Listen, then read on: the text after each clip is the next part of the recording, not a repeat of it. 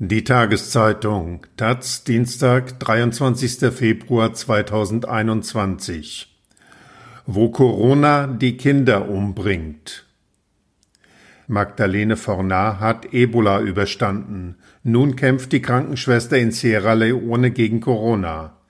Doch es gibt nur 200 Ärzte im ganzen Land. Und nicht Covid-19 ist die große Herausforderung, sondern die Folgen der Pandemie aus Freetown, Malte Werner und Amjata Bayot. Die Angst kehrt an einem Dienstag zurück und mit ihr der feste Wille, dieses Mal alles besser zu machen. Magdalene Fornat hat gerade Dienst im Connaught Hospital in Sierra Leones Hauptstadt Freetown, als sie von der ersten bestätigten Covid-19-Infektion im Land erfährt. Erinnerungen werden wach an den schlimmsten Ebola-Ausbruch der Geschichte. Fünf Jahre ist das erst her. Fornat ist eine kleine Frau mit großem Mut. Während der Ebola-Epidemie bekämpfte die Krankenschwester das Virus an vorderster Front. Sie nahm die Infizierten in Empfang und steckte sich dabei selbst mit der tödlichen Krankheit an. Fast 4000 Menschen starben allein in Sierra Leone an der Seuche, darunter knapp 300 Ärztinnen und Pflegekräfte. Fornat überlebte und zögerte angesichts der aktuellen Bedrohung keine Sekunde, sich dem noch weitgehend unbekannten Coronavirus in den Weg zu stellen. Darum bin ich Krankenschwester geworden, sagt die zweifache Mutter. Ich bin gerne für andere da, besonders für meine Patienten.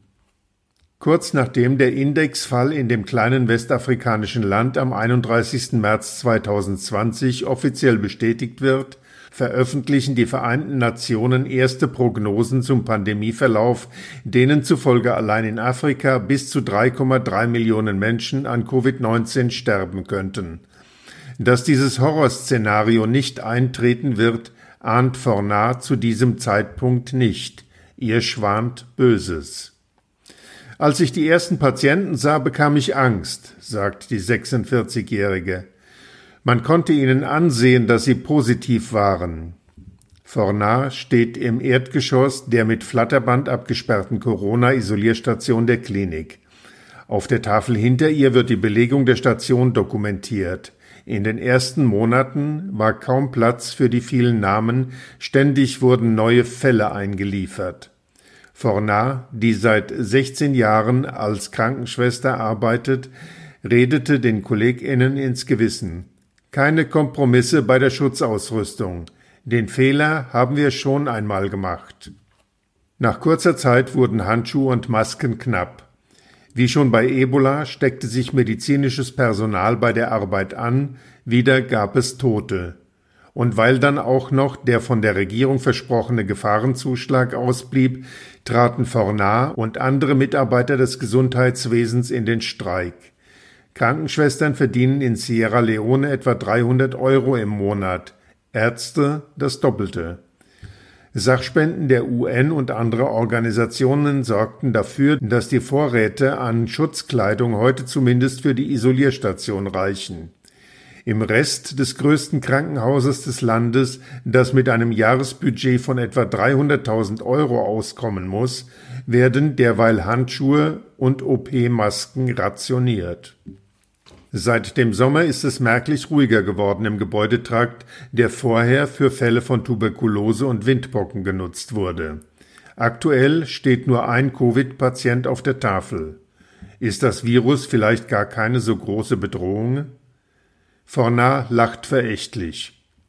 Ein Blick auf die nationale Corona-Statistik erweckt den Eindruck, das Land, das zu den am wenigsten entwickelten Staaten der Welt gehört, sei glimpflich davon gekommen. 3849 bestätigte Fälle, 79 Tote. Nicht pro Tag wohlgemerkt, insgesamt. Man würde es den Menschen wünschen, dass die Pandemie und die Folgen glimpflich verlaufen. Aber so einfach ist es nicht, besonders nicht, was die Folgen betrifft. Die zweite Welle zeigte sich in Rekorden bei den Neuinfektionen, wenn auch auf niedrigem Niveau. Die Regierung von Präsident Julius Maada Bio sah sich dennoch gezwungen, das Land Ende Januar ein weiteres Mal in den Lockdown zu schicken. Schon bevor der erste Corona-Fall offiziell registriert wurde, hatte das Staatsoberhaupt den nationalen Notstand ausgerufen. Flughafen, Schulen und religiöse Einrichtungen wurden geschlossen. Ebola war dem Land eine Lehre. Dieses Mal wollte man vorbereitet sein. Es folgten nächtliche Ausgangssperren und ein Verbot von Reisen innerhalb des Landes. Zweimal durften die Menschen für drei Tage nicht ihre Häuser verlassen. Wie erfolgreich die Maßnahmen waren, lässt sich schwer abschätzen. Zwar sind die Fallzahlen niedrig, doch die Testkapazitäten sind es auch. Das Ziel sind 1000 pro Tag. Kaum jemand hält sich an die allgemeine Maskenpflicht, wenn überhaupt, wird der Mund-Nasenschutz als eine Art Kinnaccessoire getragen. Auch Abstand halten ist auf den Straßen der Hauptstadt, in denen das Dauerhupen der Autos, Tuk-Tuks und Motorräder mit dem Lärm der Straßenhändler zum Sound von Freetown verschmilzt, nahezu unmöglich, von den beengten Behausungen, in denen viele Großfamilien leben, ganz zu schweigen. Aber weil das Durchschnittsalter der knapp acht Millionen Einwohner bei 19 Jahren liegt, fehlen dem Virus seine bevorzugten Opfer, die Alten. Es wäre ohnehin falsch, das Ausmaß der Pandemie nur an den Corona-Toten festzumachen. In Sierra Leone tötet das Virus nicht laut, mit Paukenschlägen immer neuer trauriger Rekordzahlen, es tötet leise, im Verborgenen. Das Ola During Kinderkrankenhaus liegt oberhalb des Hafens von Freetown und ist die einzige Einrichtung dieser Art im ganzen Land. Es ist die letzte Hoffnung für all jene, die in den oft miserabel ausgestatteten Provinzkrankenhäusern keine Chance auf Rettung haben, und Nellie Bell versucht alles, um mit den wenigen Mitteln, die ihr zur Verfügung stehen, möglichst viele ihrer kleinen Patientinnen zu helfen. Bell war lange Zeit die einzige Fachärztin für Kinderheilkunde in einem Land, in dem jedes zehnte Kind vor seinem fünften Geburtstag stirbt. Am 1. April wurde sie Sierra Leones zweiter Corona-Fall. Ich dachte, es sei ein Aprilscherz, sagt die 42-Jährige, die in Deutschland Medizin studiert hat, bevor sie vor rund zehn Jahren in ihre Heimat zurückkehrte. Sie entschloss sich zu einem Corona-Test, nachdem sie typische Symptome bei sich bemerkt hatte. Als das positive Ergebnis feststand, wurde sie in ein Militärkrankenhaus gebracht und ihre Erstkontakte in Quarantäne geschickt, darunter alle Ärzte und ein Großteil der Krankenschwestern des Ola During Hospital. Das gesamte Personal wurde getestet, etliche mit positivem Befund. Weil von denen jedoch niemand zu Bells Erstkontakten zählte, war der Ärztin klar, sie mochte vielleicht offiziell der zweite Fall im Land sein, aber das Virus hat schon viel länger unbemerkt sein Unwesen getrieben. Das Krankenhaus war für fast sechs Wochen geschlossen. Es gibt keine Statistik, aber ich bin mir sicher, dass viele Kinder in der Zeit gestorben sind, sagt Bell in ihrem Büro neben der Krankenstation, aus der das Weinen ihrer Patienten herüberschallt. Per WhatsApp ist sie mit den übrigen Krankenhäusern des Landes vernetzt, um Notfallüberführungen zu organisieren.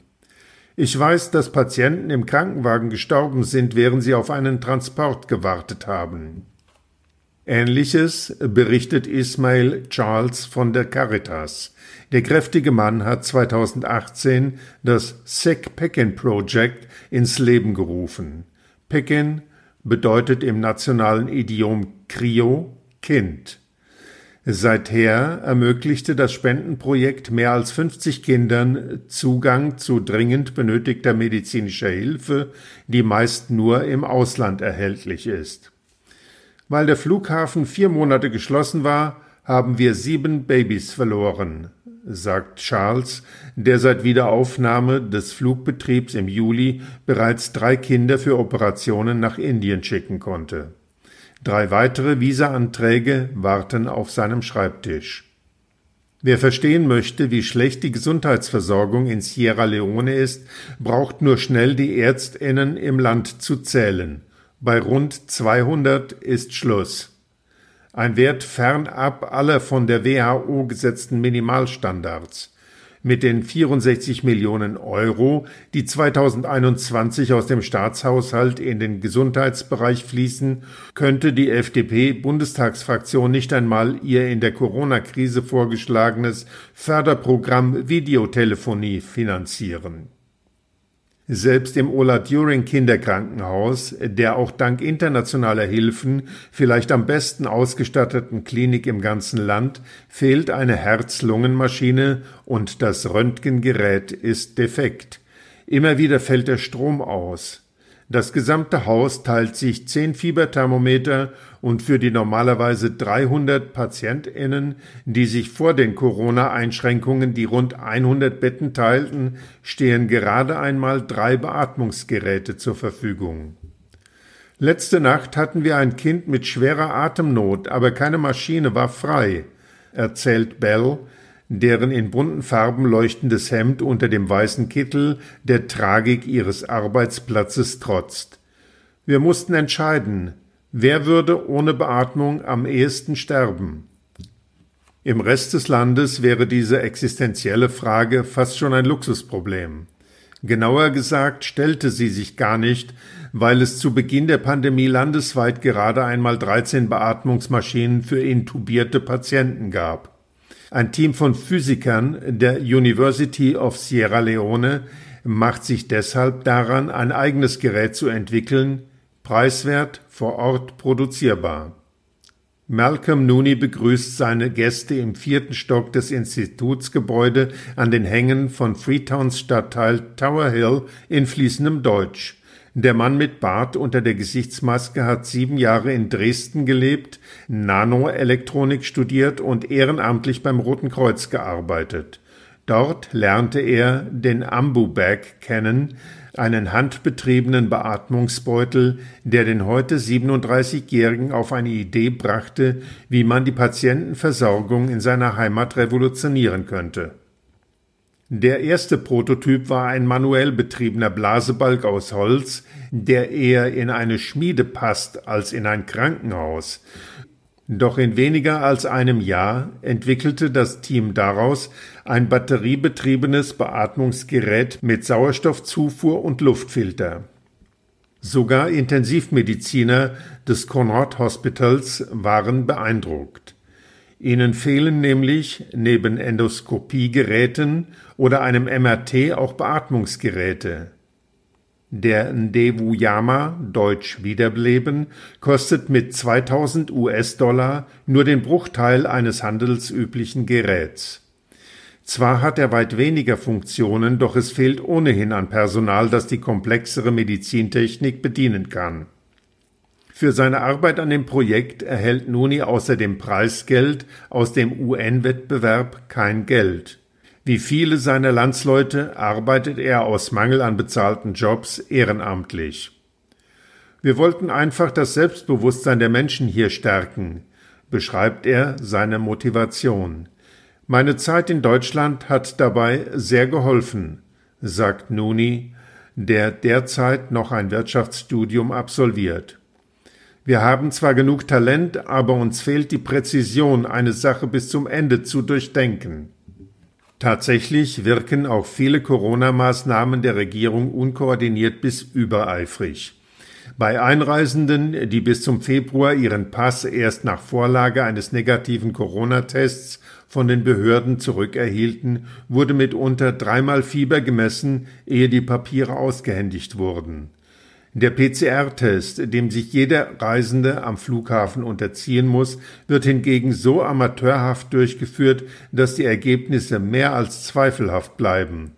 Nicht von ungefähr erkennen deutsche Gesundheitsämter Tests aus Sierra Leone nicht an. Der Regierung mangelt es nicht an gutem Willen. Als Folge der Ebola-Epidemie wurden Notfallpläne erarbeitet und Systeme zur Gesundheitsüberwachung etabliert. Allein es hapert an der Umsetzung. Zudem scheint das Land gefangen in einem jahrzehntelang gewachsenen Strudel aus Korruption und Misswirtschaft. So nutze der Corona-Krisenstab seinen Notfallfonds vor allem für den Kauf von Motorrädern und Fahrzeugen statt für medizinische Güter. Auch Luxusartikel wie Apple-Kopfhörer wurden abgerechnet. Der daraus entstandene Schaden wird auf mehrere hunderttausend Euro beziffert. Zwar begann die Antikorruptionsbehörde umgehend damit, die Summen zurückzufordern, aber das ohnehin nur geringe Vertrauen in den Staat hat weiter Schaden genommen. Geschichte wiederholt sich, das gilt offenbar auch bei der ohnehin schon hohen Zahl ungewollter Schwangerschaft minderjähriger Mädchen. Durch die monatelangen Schulschließungen und Ausgangssperren könnten deren Zahlen weiter steigen und damit die Erfahrungen aus der Ebola-Epidemie bestätigen. Verlässliche Daten liegen noch nicht vor, aber lokale Hilfsorganisationen registrieren vor allem dort vermehrt Fälle, wo die sozialen Probleme am größten sind. Schon vor der Pandemie lebten 40 Prozent der Bevölkerung Sierra Leones von weniger als zwei Dollar am Tag. In den Tagen des staatlich verordneten Hausarrests brach vor allem für das Heer von Straßenhändlern, das von morgens früh bis spät in die Nacht auf Freetowns Straßen alles feil bietet, was sich in großen Plastikschüsseln auf dem Kopf balancieren lässt, die Lebensgrundlage weg. Die Hand, von der sie in den Mund leben, blieb leer. Im Schatten der Seuche wuchsen Probleme wie Hunger, Armut und sexualisierte Gewalt. Und noch eine andere Gefahr droht aus dem Blickwinkel zu geraten Malaria. Die WHO befürchtet, dass die seit zwei Jahrzehnten anhaltenden Fortschritte bei der Bekämpfung der von Mücken übertragenen Tropenkrankheit durch die Pandemie zunichte gemacht werden könnten. Wissenschaftler hatten in Modellrechnungen prognostiziert, dass ohne entsprechende Gegenmaßnahmen doppelt so viele Menschen an Malaria sterben könnten wie zuvor. 2019 waren es weltweit 409.000 Tote. Fast alle stammten aus Afrika, die meisten Kinder unter fünf Jahren. Im Oladuring Kinderkrankenhaus steht Nellie Bell am Bett eines dreijährigen Jungen, der seit einigen Tagen mit schwerer Malaria auf der Intensivstation liegt. Seine Augen sind leicht geöffnet, aber das nur in Windeln gewickelte Kind zeigt keinerlei Reaktion. Ein Schlauch hilft ihm beim Atmen. Die Malaria hat sein Gehirn erreicht, erklärt einer von Bells Kollegen. Die Prognose schlecht. Malaria kann jeden Teil des Körpers angreifen, erläutert Bell. Wenn sie das Gehirn erreicht, bleiben eigentlich immer neurologische Folgen zurück, die die weitere Entwicklung des Kindes beeinflussen. Jedes dritte mit Malaria eingelieferte Kind stirbt im Oladuring Krankenhaus. Dabei ist die rettende Behandlung samt Medikamenten für die Familien kostenlos. Warum kommt es dann überhaupt zu schweren Verläufen? Die Eltern warten zu lange, sagt Bell in einer Mischung aus Hilf und Verständnislosigkeit. Das Coronavirus hat das gefährliche Zögern noch einmal verstärkt. Aus allen Ecken des Landes gab es bis in den Sommer hinein Berichte über drastische Rückgänge bei den Patientenzahlen in Krankenhäusern. Die Menschen fürchteten, sich dort mit dem neuen Virus anzustecken. Die Folge mehr schwere Krankheitsverläufe. Eine groß angelegte Verteilung von Moskitonetzen sollte das Schlimmste verhindern. Im Oladuring Krankenhaus ist die Zahl der Malariafälle zwar auch im Pandemiejahr gleich geblieben, aber vielleicht sterben sie einfach zu Hause, befürchtet die Kinderärztin. Trotzdem bleiben Schichten in der Klinik, in denen kein Kind stirbt, eine Seltenheit. Wenn es passiert, klatschen wir und jubilieren, sagt Nellie Bell. Im wenige Kilometer entfernten Connaught Hospital denkt Magdalene Fornat darüber nach, ob Malaria oder Covid-19 die größere Bedrohung für ihr Land ist. Beide sind gefährlich, sagt sie schließlich. Wir müssen wachsam bleiben. Dann schlüpft Fornat in einen weißen Schutzkittel, stülpt eine Haube über ihre zu Cornrows geflochtenen Haare, versteckt ihr Gesicht hinter Maske und Plastikvisier, streift Gummihandschuhe über und entschwindet in den Flur der Isolierstation, um nach ihrem einzigen Patienten zu sehen.